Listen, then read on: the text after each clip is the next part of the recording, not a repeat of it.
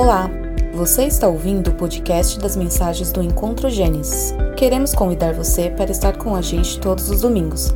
Para mais informações, acesse encontrogenesis.com.br. Centrados no Evangelho, amando Deus e amando pessoas. Tão especial, tão marcante. Seis anos, seis anos de luta, seis anos de extrema bondade do Senhor agindo através dos irmãos. A nossa oração é que o Senhor preserve a força dos irmãos, do pastor Léo, de sua esposa, dos obreiros que estão com ele, das ovelhas desse rebanho. Que o Senhor os preserve, sobretudo, fiéis ao Senhor, fiéis à palavra de Deus. Amém?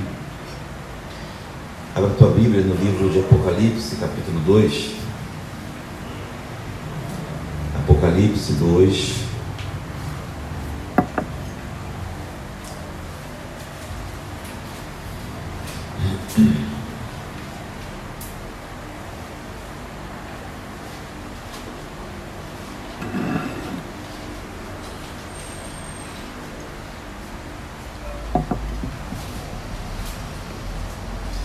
A partir do versículo 12. Carta do Senhor à igreja de Pérgamo.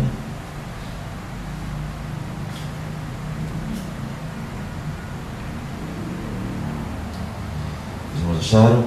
Graças a Deus. Diz assim o texto bíblico. Ao anjo da igreja em Pérgamo escreve estas coisas, diz aquele que tem a espada afiada de dois gumes. Conheço o lugar em que habitas onde está o trono de Satanás, e que conservas o meu nome e não negastes a minha fé, e ainda nos dias de Antipas, minha testemunha, meu fiel, o qual foi morto entre vós, onde Satanás habita. Tenho todavia contra ti algumas coisas, pois que tens aí os que sustentam a doutrina de Balaão, o qual ensinava Balaque a armar ciladas diante dos filhos de Israel para comerem coisas sacrificadas aos ídolos e praticarem a prostituição. Outro sim também tu tens os que da mesma forma sustentam a doutrina dos nicolaítas. Portanto, arrepende-te, e se não, venho a ti sem demora, e contra eles pelejarei com a espada da minha boca. Quem tem ouvidos, ouça o que o Espírito diz às igrejas. Ao vencedor dar-lhe-ei do do maná escondido, bem como lhe darei uma pedrinha branca, e sobre sua pedrinha, e sobre essa pedrinha, escrito um nome novo, o qual ninguém conhece, exceto aquele que o recebe. Vamos falar com Deus. Pai querido, muito obrigado, porque mais uma vez aqui nessa reunião, nesse culto, nós tivemos a chance de ler uma porção das Sagradas Escrituras. Sabemos que a simples leitura da palavra é suficiente para gerar transformação em nossas vidas, ainda que não percebamos imediatamente. Mas nós carecemos nesse momento da atuação poderosa do Espírito Santo, nos fazendo entender a tua palavra, Pai. Se o Espírito Santo não agir com poder nesse momento, eu falarei em vão e meus irmãos ouvirão em vão. Que não seja assim, Pai. Que seja mais uma daquelas noites gloriosas em que, através da tua palavra, a tua igreja é edificada e o teu nome é glorificado, Deus. Por Jesus que pedimos. Amém e amém. Queridos, Éfeso era a principal cidade da Ásia Menor, a capital comercial. Esmirna, por sua vez, era a cidade mais antiga, a cidade mais bela, porém Pérgamo era a capital. Pérgamo tinha essa importância. Lá estava a sede do governo, a sede do império estava na cidade de Pérgamo. Em 29 a.C., os líderes de Pérgamo construíram o primeiro templo dedicado ao imperador romano. Eles foram os primeiros que tiveram essa brilhante ideia de erguer um templo dedicado ao imperador. O louvor ao imperador tinha força em Pérgamo se nas outras cidades o imperador era adorado uma vez por ano, em Pérgamo era diferente. César era cultuado em Pérgamo todos os dias do ano, em todo o tempo. A idolatria ao imperador era algo inerente aos cidadãos dessa cidade. Incenso era queimado diariamente ao imperador. Diariamente se lembravam de César como um deus e adoravam César como deus. Sempre que alguém procurasse uma palavra de louvor qualquer a qualquer um dos outros deuses, porque tinham outros deuses nessa região, não poderiam esquecer de César. César era o Deus dos deuses, o Senhor dos senhores, para um cidadão de Pérgamo. Havia nessa cidade uma montanha com aproximadamente um quilômetro de altura, e em cima dessa montanha estava coberta, tinha vários templos que foram erguidos para vários deuses também. Havia o santuário de Zeus, Atenas, Dionísio, Asclépio ou Esculápio, tanto faz. Cada um possuía o seu templo nessa grande montanha. Porém, o que mais chamava a atenção em Pérgamo era um gigantesco altar erguido a Zeus. A gente sabe que Zeus, ele em tese era o deus dos deuses, né? Para o cidadão de Pérgamo. Foi construído ali em Pérgamo um altar gigante em forma de trono. E você precisa guardar essa informação. Um altar pagão, provavelmente uma das esculturas mais conhecidas daquela época era o trono de Zeus, erguido lá na cidade de Pérgamo. Era nessa cidade que ficava o famoso templo dedicado a Zeus, uma linda obra, uma das sete maravilhas do mundo antigo a cidade estava tão profundamente envolvida com a idolatria que possuía o seu próprio Deus. Asclépio ou Esculápio era o Deus da cura.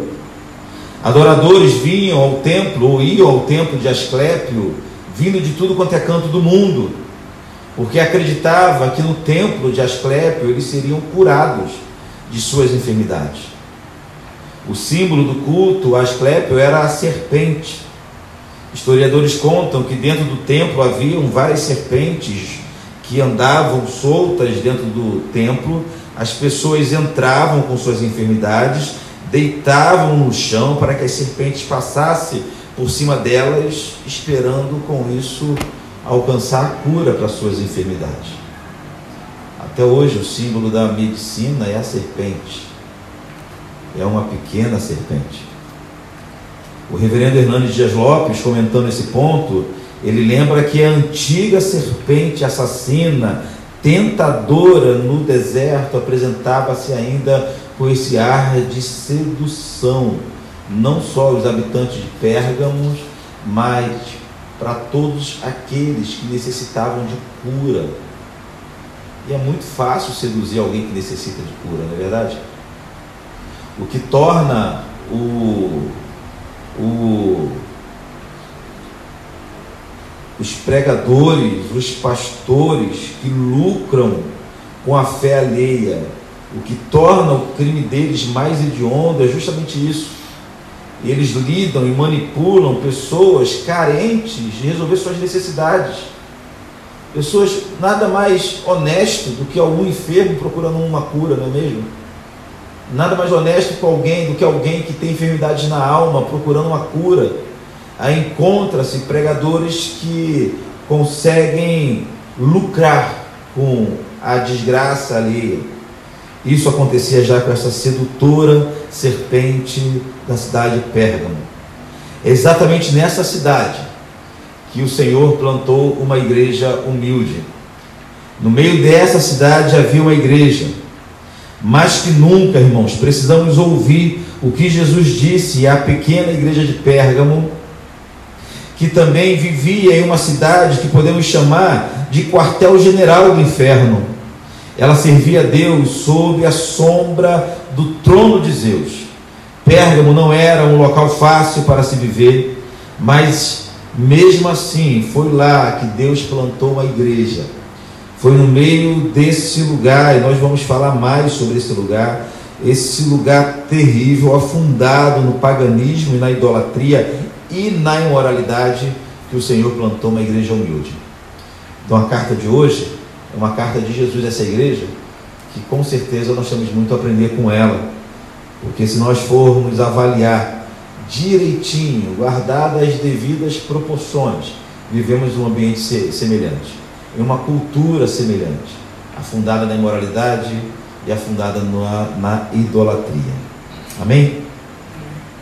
Vamos ver como o Senhor inicia a sua carta à igreja de Pérgamo. Mais uma vez o Senhor se apresenta de uma forma singular. Cada vez que o Senhor escreveu a uma das sete igrejas da Ásia, ele se apresentava de uma forma diferente, singular. Olha o versículo 12. Estamos no capítulo 2 de Apocalipse. Versículo 12: Ao anjo da igreja em Pérgamo escreve: Estas coisas diz aquele que tem a espada afiada de dois gumes. Ou seja, irmãos, na cultura antiga, principalmente entre os romanos, a espada significava juízo. Foi justamente para os irmãos de Roma que o apóstolo Paulo usou a figura da espada para explicá-los sobre a pena de morte para alguns tipos de crime.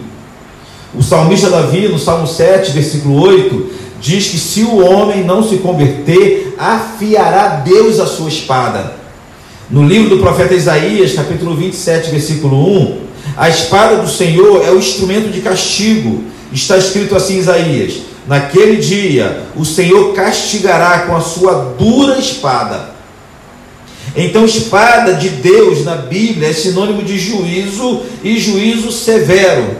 Então, quando o Senhor desembainha a sua espada, sai da frente. É juízo que se aproxima. Nas mãos de Deus, a espada é um instrumento de juízo. Mas nas mãos de Deus, a espada também é instrumento de divisão. Divisão no sentido de separação. Separar quem pertence ao Senhor e quem não pertence. Foi nesse contexto de separação que o nosso Senhor Jesus deixou todos espantados quando ele disse em Mateus 10, 34, que ele não veio trazer a paz, mas ele veio trazer a espada. Não significa que ele veio trazer a guerra, significa que ele veio trazer a divisão nesse sentido de separação, de reconhecimento. Quem pertence a ele e quem não pertence. Quem é sua ovelha e quem não é sua ovelha. Então, quando o Senhor se apresentou como aquele que tem a espada afiada de dois gumes, estava fazendo um sério alerta para a igreja de Pérgamo. Nossos irmãos da igreja de Pérgamo, ao ouvirem o Senhor se apresentando dessa forma, já entenderam que a palavra, a carta seria dura, seria uma carta de juízo e de divisão. A gente que costuma fazer uma leitura da Bíblia mais romântica, não é verdade? Se o Senhor manda uma carta dessa para a gente, para a igreja Encontro Gênesis, e a gente começa a ler a carta assim, eis que quem diz é aquele que tem em sua boca a espada afiada de dois gumes. A gente tem que tremer a perna já. É de tremer a perna. É um Deus diferente do Deus da cultura. O Deus da cultura entende ou compreende um Deus fraco, frágil, sem personalidade, sem vontade, serviçal dos homens. Mas não é esse Deus que a Bíblia apresenta. A Bíblia apresenta um Deus que chega para a sua igreja, não é para outro povo. Não são para os pagãos, não são para os idólatras, é para a sua igreja. E fala o seguinte: eu quero conversar com vocês, mas eu quero conversar com vocês, tendo em minha boca uma espada afiada de dois gumes. Estão preparados? Ninguém está. O Senhor não se referiu a uma simples espada, ele se referiu a uma espada afiada de dois gumes. As espadas de dois gumes eram particularmente mais mortais, uma vez que elas tinham, é, é, elas eram capazes de cortar de ambos os lados, não é verdade? Tinha lâmina dos, de ambos os lados. Ao dizer que tem em suas mãos uma espada afiada de dois gumes, o Senhor estava dizendo pelo menos três coisas que ele faria um corte profundo, que ele faria um corte preciso e que ele faria um corte mortal para a igreja, na igreja, em sua igreja. A seguir, depois de uma palavra dessa, o Senhor consola o povo. Nosso Deus é maravilhoso. Olha o versículo 13. Conheço o lugar em que habitas, onde está o trono de Satanás. Das sete igrejas da Ásia, é para o qual o Senhor mandou carta, para cinco igrejas, o Senhor falou o seguinte: Eu conheço as tuas obras, o que já é de tremer as pernas. Conheço as tuas obras significa o seguinte: ó, eu sei o que você tem feito, eu sei o que você anda fazendo. Outras pessoas podem não saber, o pastor pode não saber, a tua esposa pode não saber, o teu marido pode não saber, mas eu conheço as tuas obras, então já é algo assustador ouvir isso da parte de Deus. Para a igreja de Esmirna, o Senhor disse: Eu conheço a tua tribulação. Mas para essa igreja, a igreja de Pérgamo, o Senhor disse o seguinte: Eu conheço o lugar em que habitas.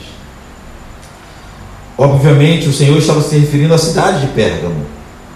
A cidade de Pérgamo e seu forte paganismo. A dificuldade para os crentes residia no fato de que eles, os discípulos de Jesus, eram os únicos habitantes daquela região no primeiro século que não aceitavam dividir o seu culto com outro Deus. Essa era a grande dificuldade. Nenhum outro cidadão romano, ninguém mais tinha dificuldade de cultuar ao seu Deus particular e ao imperador, ao seu Deus particular e ao Esculápio, ao seu Deus. Ninguém tinha essa dificuldade. Só os discípulos de Jesus que tinham essa dificuldade. Nossos primeiros irmãos preferiam morrer do que adorar outro, além do nosso Cristo.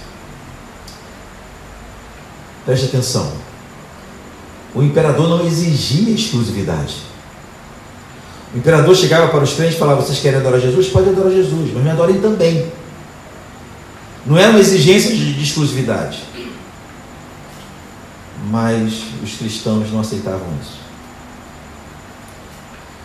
Por isso eles tinham dificuldade. A religiosidade da cidade de Pérgamo era idêntica à religiosidade das outras cidades, de Esmirna, por exemplo. Templos pagãos espalhados por toda a cidade, um templo para cada deus, um grande templo para a adoração do imperador romano e um grande altar para Zeus. A imoralidade também era marca daquela cidade, já que muitos cultos pagãos eram celebrados com rituais de imoralidade sexuais. Alguns deuses eram deus exclusivo da sexualidade, em que os seus cultos eram um verdadeiro carnaval, era uma festa da carne. Havia prostitutas cultuais, sacerdotes e sacerdotisas, prostitutas cultuais na cidade de Pérgamo a imoralidade sexual estava muito intimamente ligada com a religiosidade dos cidadãos de Pérgamo. Imaginem o que é ser uma igreja no contexto desse. O que é ser cristão no contexto desse. Então, quando o Senhor disse: Conheço o lugar em que habitas, o que ele queria dizer era: sei bem das dificuldades de ser uma igreja desse lugar. Eu sei bem, o Senhor não estava alheio, não estava ignorando a dificuldade da igreja, em especial ser igreja daquele contexto. O Senhor queria que a igreja entendesse que ele sabia das dificuldades de viver em uma cidade acentuadamente pagã, com uma idolatria extrema e uma imoralidade sem freios. Eu sei onde vocês habitam. O Senhor ainda disse que naquela cidade estava o trono de Satanás. Veja bem, ou o Senhor estava se referindo ao grande trono de Zeus, eu falei do trono erguido para Zeus em, em Pérgamo, ou o Senhor estava se referindo ao grande culto, ao grande templo, ao imperador, ou as duas coisas. Ou, na verdade, quando o Senhor disse que a igreja habitava na cidade, que tinha um trono de Satanás, é possível que o Senhor considerasse toda a cidade de Pérgamo como sendo o trono de Satanás. Ou seja, segundo o próprio Deus, o diabo reinava em Pérgamo. Ou pior, a partir de Pérgamo. Era o que o Senhor estava dizendo. Algo terrível. Então é consolador ouvir o Senhor dizendo o seguinte: ó, eu conheço o lugar que você habita. O Senhor sabe das dificuldades de sua igreja. O Senhor sabe o que a igreja sofre. O Senhor conhece o contexto da igreja. O Senhor sabe quando a igreja é atacada por idolatria, por paganismo, por violência, por pobreza, por tentação, por imoralidade. Nada passa despercebido aos olhos do Senhor. Ele conhece muito bem o contexto que a igreja está inserida. Ele conhece muito bem o contexto de cada um dos seus filhos. A seguir, o Senhor faz um grande elogio. Coisa boa deve ser receber elogio de Deus, né? A gente recebe um elogio de qualquer um, a gente fica todo bobo, não é verdade? Senhor recebeu o elogio de Deus. O Senhor disse que aquela igreja tinha duas marcas distintivas de uma igreja saudável. Haviam duas marcas naquela igreja que devem ser encontradas em todas as igrejas. No versículo 13. Completo. Conheço o lugar em que habitas, onde está o trono de Satanás, e que conservas o meu nome, e não negastes a minha fé.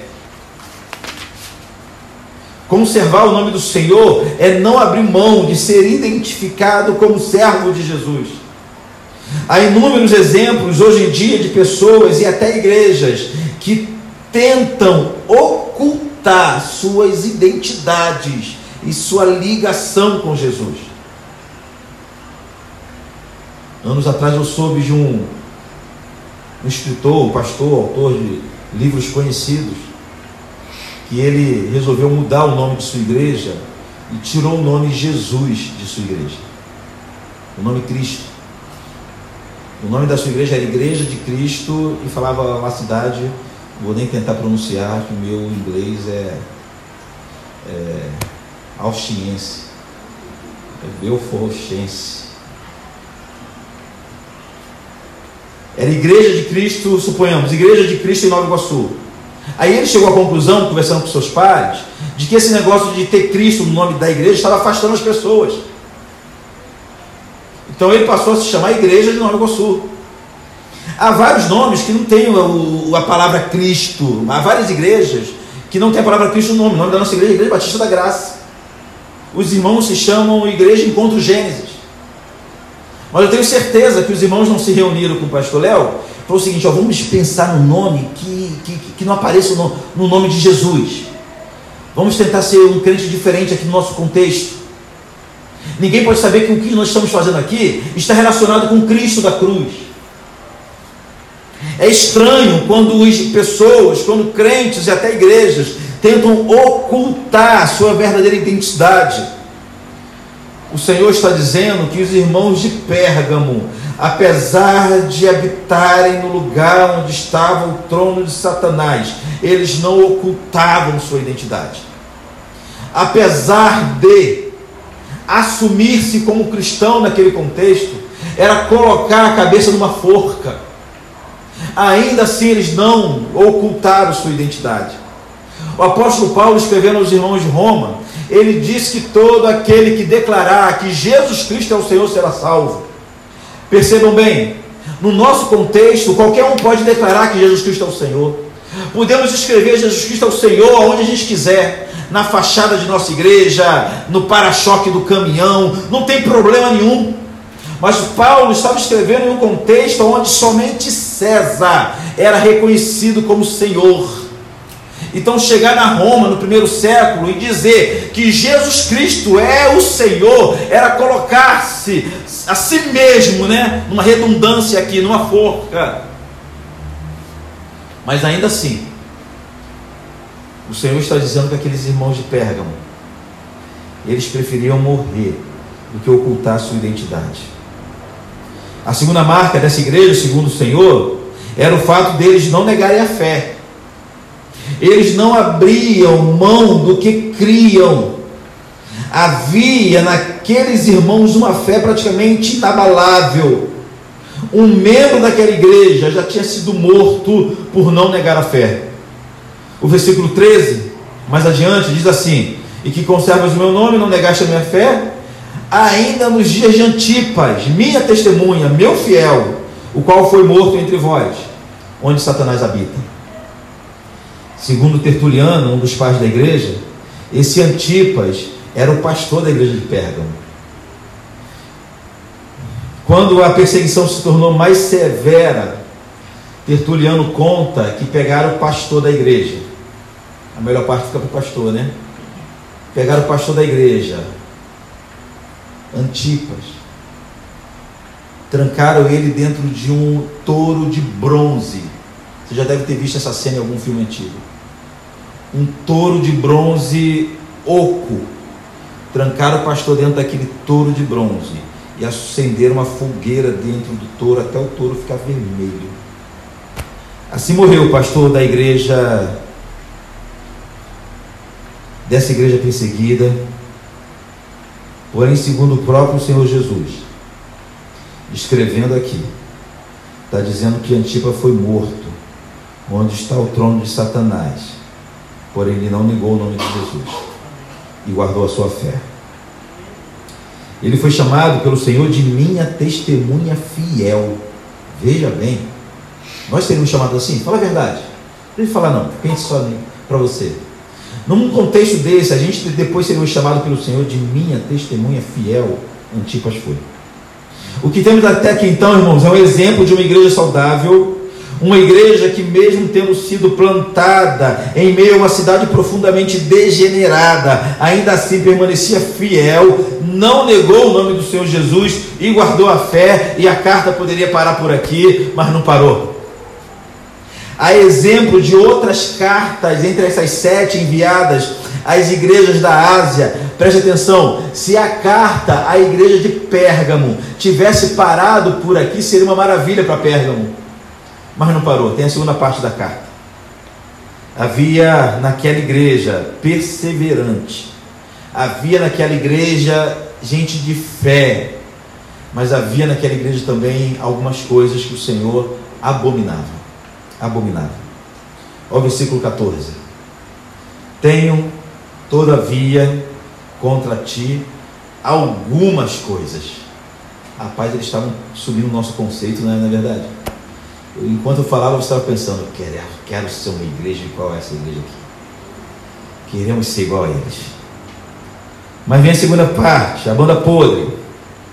Tenho contra ti algumas coisas porque tens aí os que sustentam a doutrina de Balaão, o qual ensinava a Balaque a armar ciladas diante dos filhos de Israel, para comerem coisas sacrificadas aos ídolos e praticarem a prostituição. Vamos entender isso aqui. Lá atrás, no livro dos Números, nos conta que quando o povo de Israel aproximou-se da terra de Moabe, o rei moabita, Baraque, ficou com medo do povo de Deus, pois já sabia que o Senhor lutava pelo seu povo. Então o rei de Moabe mandou chamar o profeta Balaão, para que Balaão amaldiçoasse os israelitas. Uma daquelas cenas que nós conhecemos muito bem. Quando Balaão soube da proposta, falou para o rei: rei, é impossível. Balaão, profeta pagão, ele falou o seguinte: é impossível amaldiçoar um povo que Deus abençoou. Ele reconhecia isso. O rei ficou furioso com isso. Balaão, Balaão queria lucrar, queria receber a, a, sua, o seu salário de servir ao rei. Então Balaão sim, falou o seguinte: ó, não tem como eu amaldiçoá-los, mas eu vou te ensinar, rei, o que você deve fazer para que eles sejam prejudicados, para que o Deus deles se levante contra eles. Aí Balaão ensinou a a, a, ao rei de Moab, Baraque, né? Os nomes nos confundem Balaão ensinou a Baraque que deveria fazer o seguinte: ó, infiltra pessoas dentro do arraial deles e faça com que eles contaminem o culto deles ao Senhor deles, ao Deus deles. Quando eles contaminarem o culto deles, o próprio Deus vai castigar eles. Olha a estratégia de Balaão. O problema é que Balaão estava certíssimo. Exatamente isso. Baraque enviou então Moabitas é, é, é, as mulheres, em especial, moabitas, casaram, olha o tempo da estratégia, casaram-se com os israelitas, levando tempo para influenciar nos seus cultos, no seu culto. E a partir do momento que o culto do Senhor foi contaminado, a ira do Senhor se acendeu. E o próprio Deus castigou o seu povo, sem que Baraque precisasse fazer nada. Ou seja, Balaão entendeu que a ira do Senhor se levantaria a partir do momento em que o povo inserisse elementos estranhos ao culto do Senhor. Balaão já entendia coisa que muitos de nós hoje em dia têm dificuldade para entender. Não somos nós quem definimos como o Senhor vai ser adorado. Não é o pastor e nem a igreja que decide o que se faz na hora do culto. Os elementos do culto é a Bíblia quem prescreve, é o Senhor quem definiu. E a gente olha a Bíblia de ponta a ponta. Eu vou falar isso aqui com maior tranquilidade, porque eu conheço o pastor de vocês e conheço essa igreja e sei que não vou falar absurdo aqui. A gente olha a Bíblia de ponta a ponta e só há três elementos que nós encontramos no culto ao Senhor: cânticos, orações e pregação da palavra. Somente isso. Não existe mais nada no culto a Deus. Deus não pediu, não exigiu mais nada. Qualquer outro elemento no culto ao Senhor é inovação da nossa parte e profanação do culto a Deus. Voltando para Pérgamo, a censura de Deus à igreja era porque havia entre seus membros irmãos que sustentavam a doutrina de Balaão, ou seja, havia na igreja alguns crentes que induziram a congregação a contaminar o seu culto ao Senhor, com práticas pagãs, com elementos da cultura, ou com momentos que o Senhor não ordenou. Não ordenou. Não ordenou. A verdade é que mesmo uma igreja exemplo de perseverança como a igreja de Pérgamo estava permitindo que a sociedade definisse sua ordem de culto, seus elementos de liturgia, sua liturgia, seus atos de culto. Era a cultura que definia o que acontecia na igreja de Pérgamo. Que tragédia! Que tragédia! Eu me lembro quando uma educadora religiosa chegou para mim e falou, pastor, mas hoje existem outras formas, outros métodos mais eficazes de transmissão de conteúdo, de aprendizado. A ciência já provou que as pessoas aprendem mais vendo do que ouvindo. Conhece isso? É verdade, é verdade, é verdade. O estímulo visual, é, há umas técnicas para aprendizado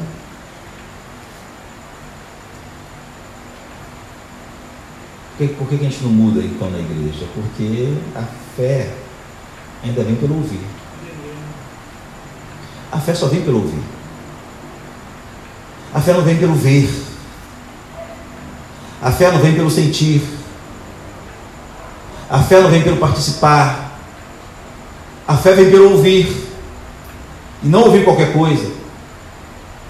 Ouvir a palavra de Deus a tragédia da igreja de Pérgamo, uma igreja que tinha toda a disposição para enfrentar as maiores tribulações, mas eles não perseveraram e não vigiaram com seu culto. Que coisa!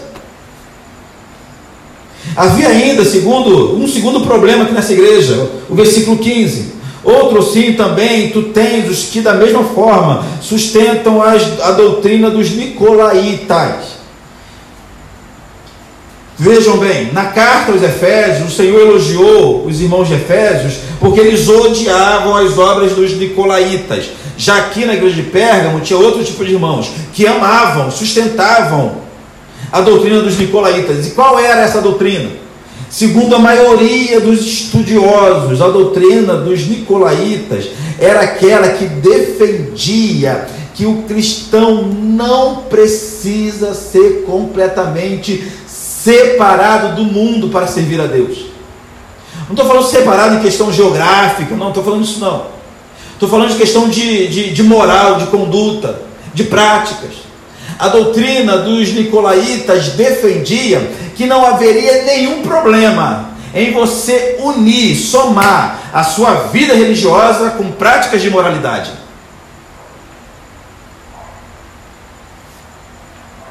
Havia aqueles, inclusive, que acreditavam que quanto mais atos imorais você fizesse, mais ia sobressair a graça de Deus em sua vida. Parece estranho, parece?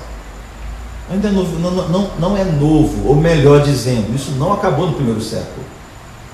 Até hoje existe a possibilidade, existe pessoas defendendo a possibilidade de ser um cristão e uma pessoa imoral ao mesmo tempo. E quando eu falo de moralidade aqui, não estou falando só de moralidade sexual, não, estou falando de moralidade de tudo quanto é tipo. É um mau caráter e cristão ao mesmo tempo. Alguém malicioso ao extremo, cristão ao mesmo tempo, avarento e cristão ao mesmo tempo. É ganancioso e cristão ao mesmo tempo. Como pode um negócio desse? O Senhor censurou essa igreja por causa disso. Concluímos então até aqui que essa era uma igreja muito estranha, porém muito atual.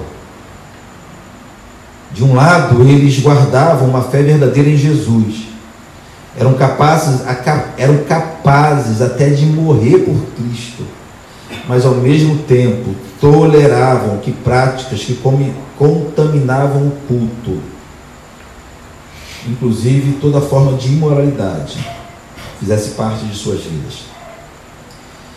Uma igreja de gente boa, gente crente, gente honesta, gente sincera, mas equivocados. Uma igreja doente, uma igreja contaminada, uma igreja corrompida, apesar da fé verdadeira que eles tinham. Esquisito, não é verdade? Pode ser assim? Pode, é possível. E quando a igreja de Pérgamo cedeu à pressão da cultura e da falsa teologia, a palavra do Senhor foi direta. Olha o versículo 16. A solução era só uma. O remédio era só um: arrepende-se. Portanto, arrepende-te. Era a palavra de Deus à igreja de Pérgamo. O Senhor não mandou que a igreja fizesse uma reunião de liderança, ou promovesse um congresso de intercessão, ou organizasse uma campanha de oração, ou aderisse a um modelo de crescimento de igreja, nada disso. A única coisa que aquela igreja deveria fazer era se arrepender dos pecados. Somente isso. E havia uma sentença caso não houvesse arrependimento. Continuando no versículo 16, diz o seguinte: E se não, venho a ti sem demora, e contra eles pelejarei com a espada da minha boca. Lembra que eu falei daquela espada terrível? É a mesma espada. Aquela espada de dois gumes, que traz uma, um corte profundo, preciso, imortal seria usado por Deus na igreja de Pérgamo, sobretudo para dividir quem era dele e quem não era nessa igreja. Mas o mais terrível aqui no versículo 16 é a conclusão de que Deus pode se levantar contra uma igreja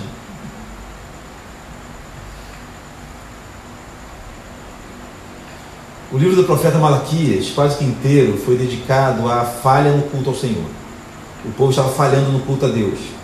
Então, o livro do profeta Malaquias é o Senhor repreendendo sobre o verdadeiro culto, uma volta ao verdadeiro culto. O Senhor não estava se agradando, não, mais do que isso, o Senhor estava é, é, é, se ofendendo com o culto realizado pelos judeus no dia, nos dias do profeta Malaquias. Chega ao ponto de determinado momento no, que o Senhor usa Malaquias para dizer o seguinte: ó, quem dera houvesse entre vocês alguém que apagasse a chama do fogo da lamparina, alguém que fechasse as portas. Que o Senhor está dizendo o seguinte: quem dera houvesse entre vocês alguém que acabasse com essa igreja, com esse culto. Eu não recebo esse culto. Eu não recebo a adoração de vocês. A adoração de vocês para mim está profanando o meu nome. Paulo escrevendo aos irmãos de Coríntios na primeira carta, quando ele vai tratar da ceia, da ceia do Senhor, que era uma bagunça, Paulo fala o seguinte: vocês estão se reunindo para o pior e não para o melhor. As pessoas chegam na reunião de vocês, no culto de vocês, e saem pior do que entraram. Imagina uma igreja ouvir um negócio desse. É melhor que não exista o culto de vocês.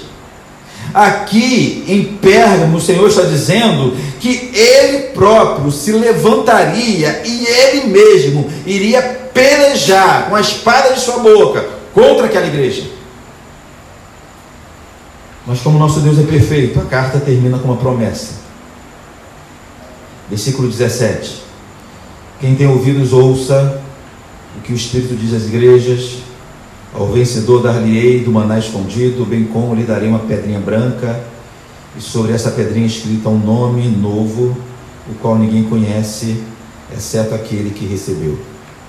Então, depois de toda essa exortação, o Senhor falou o seguinte: ó, aqueles que permanecerem fiéis, na verdade, aqueles que se converterem, que mudarem o seu mau caminho, eu prometo que eu vou dar um maná escondido. O maná aponta para aquele alimento que o Senhor deu no deserto, lembra? Um alimento, um pão do céu que caía enquanto durou a peregrinação. A história conta que uma porção, um exemplar do maná foi guardado dentro da arca da aliança. Mais tarde a arca desapareceu, graças a Deus. Então o Senhor está prometendo o seguinte: que vai pegar desse maná escondido, desaparecido, onde que aponta para o alimento espiritual e vai alimentar aqueles que se mantiverem fiéis. O Senhor prometeu uma pedra branca. No antigo, antigo costume, principalmente entre os romanos, nos julgamentos, era usar uma pedra branca e uma preta como anunciando o veredito no julgamento. Quando mostrava uma pedra preta, era sinal que a pessoa foi condenada. Quando mostrava uma pedra branca, era sinal de absolvição. O Senhor está prometendo uma pedra branca para aqueles que se arrependessem. E por fim, o mais glorioso, o Senhor está prometendo um novo nome. Um nome que ninguém conhece. Um nome que teremos na glória. Mas somente aqueles que se converterem, que se envergonharem dos seus pecados.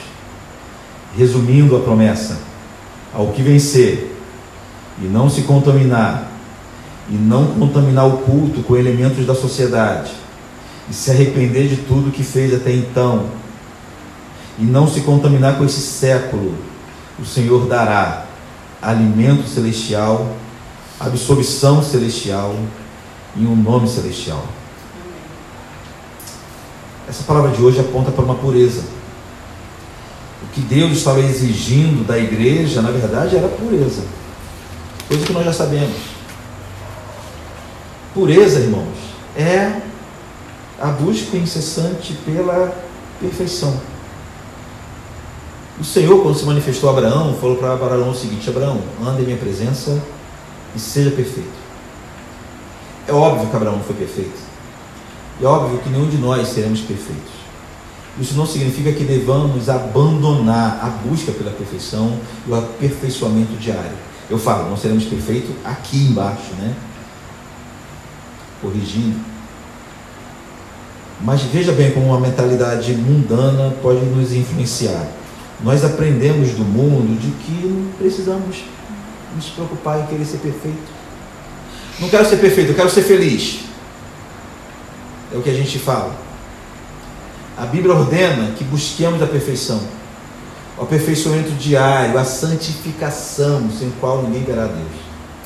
Deus, o Senhor, escreve uma carta a uma bela igreja de Pérgamo que tinha muitas virtudes, mas que tinha os seus defeitos para que a igreja se purificasse. Aí temos aqui um problema, irmãos, que nós não conseguimos nos purificar. A santificação, a purificação não é algo que a gente resolve com resoluções. As, resoluções são boas, são boas mesmo. Precisamos fazer resoluções, mas elas não são suficientes para purificar nossa vida, para nos livrar da prática do pecado. Não adianta a gente acordar de manhã cedo e falar: hoje eu não vou pecar. Você vai pecar. Hoje eu vou abandonar essa desgraça que eu tenho praticado. Você não vai conseguir.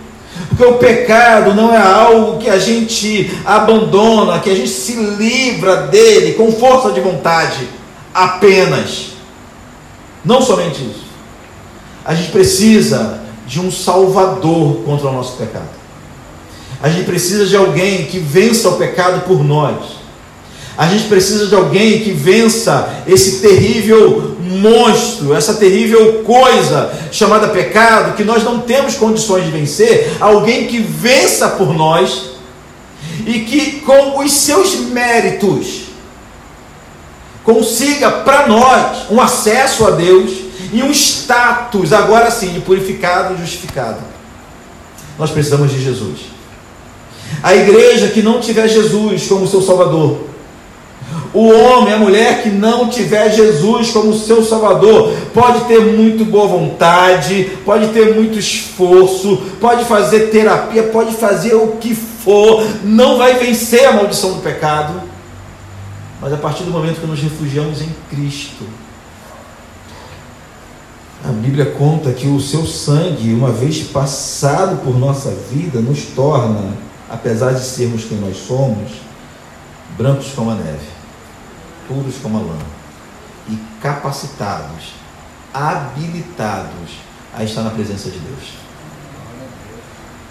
Jesus é o Salvador de Pérgamo. Jesus é o nosso Salvador. Precisamos de purificação. Nós só vamos encontrar em Jesus. Amém? Vamos falar com Deus? Pai amado, nós te louvamos por tua palavra exposta aqui entre nós. Grave a tua palavra em nosso coração e nossas mentes, para que nós sejamos aperfeiçoados em tua presença. Em nome do Senhor Jesus. Amém.